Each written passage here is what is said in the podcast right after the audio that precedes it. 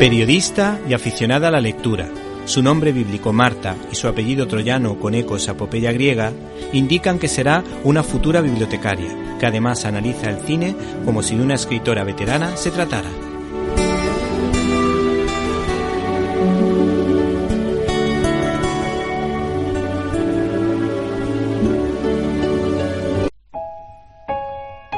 Este programa os traemos la película El festín de Babette del año 1988 que nos narra la historia de dos hermanas que viven en un pequeño pueblo costero de Dinamarca y que se ven sorprendidas por la llegada de una mujer proveniente de Francia que se convertirá en su cocinera.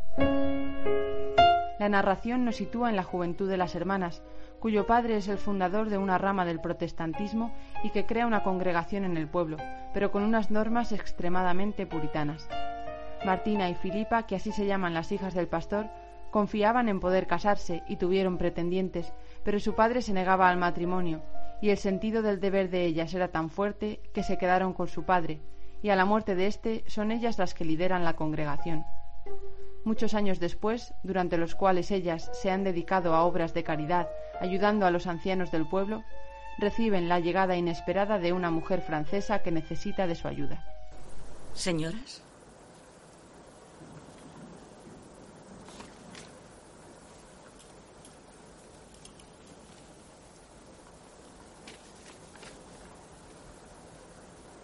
¿Se acuerdan de mí?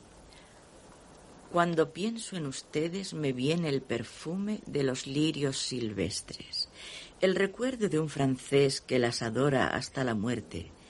¿Conmoverá lo bastante su corazón para salvar la vida de una mujer francesa? La infortunada portadora de esta carta, la señora Babette Gersan, lo mismo que la propia emperatriz, ha tenido que huir de París. La guerra civil ha estallado en nuestras calles. El marido y el hijo de la señora Gersan han sido asesinados como ratas. Ella misma apenas logró escapar de las sangrientas manos del general Galicé ha perdido todo lo que tenía. Y no se atreve a permanecer en París.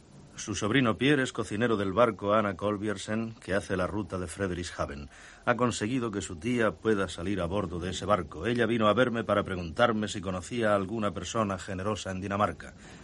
Enseguida evoqué el recuerdo de ustedes que guardo preciosamente en mi corazón. Durante 35 años, la señorita Philippa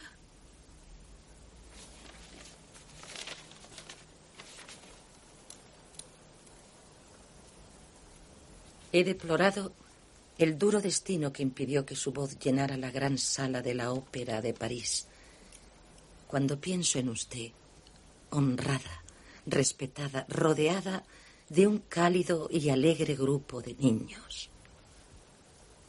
Y cuando pienso en mí mismo, viejo, célibe y canoso, olvidado de quienes antes me aplaudían y me adulaban, entonces siento que fue usted quien eligió el lado bueno de la vida.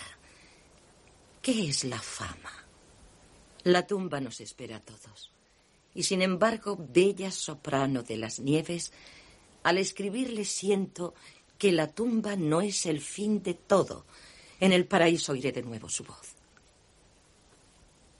Allá usted será para toda la eternidad la gran artista que Dios la había destinado a ser. Ah, cómo encantará a los ángeles. Babette sabe cocinar. Reciban, señoras, el respetuoso homenaje de su viejo amigo Aquiles Papán. Señora, tememos no poder satisfacer su servicio. Carecemos de los ingresos suficientes que nos permitan tener a nuestro servicio una criada con experiencia. Pero yo solo quiero trabajar para los amigos del señor Papán. Trabajaré gratis. ¿Te está gustando este episodio? Hazte fan desde el botón Apoyar del podcast de Nivos. Elige tu aportación y podrás escuchar este y el resto de sus episodios extra. Además, ayudarás a su productor a seguir creando contenido con la misma pasión y dedicación.